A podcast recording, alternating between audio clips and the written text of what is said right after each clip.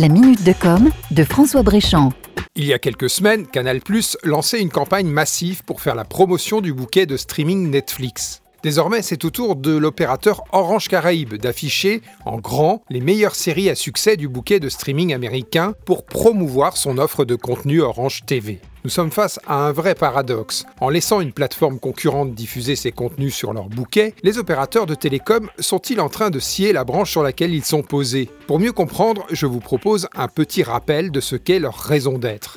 Les opérateurs ont deux métiers. Le premier, c'est celui de fournir, d'installer et d'entretenir des tuyaux, soit filaires, soit par ondes radio pour les mobiles. À travers ces tuyaux, nous nous connectons pour échanger de la donnée. On entend par donnée la voix, la musique, la vidéo, les jeux, etc. Ce métier de service s'est banalisé avec le temps. Malgré des campagnes de communication pour vanter chacun le meilleur réseau, la meilleure couverture ou le meilleur débit, il faut avouer que la différenciation est de plus en plus difficile à percevoir entre les opérateurs. Le consommateur, lui, veut juste que cela fonctionne et qu'il soit dépanné dans les temps lorsqu'il y a un incident technique. Le deuxième métier des opérateurs télécoms, c'est la production et la commercialisation de contenu. Une commercialisation qui s'est faite jusqu'à maintenant sous forme d'abonnement à des bouquets de chaînes thématiques. Et c'est sur ce deuxième métier que l'on assiste à une grosse révolution avec la percée de Netflix et son offre pléthorique de séries, de films et de documentaires à moins de 10 euros par mois. Face à cette concurrence très agressive, les opérateurs sont en train d'ouvrir en grand l'accès à leurs fonds de commerce. Ils montrent qu'ils ont besoin de Netflix pour continuer à exister. Mais Netflix, lui,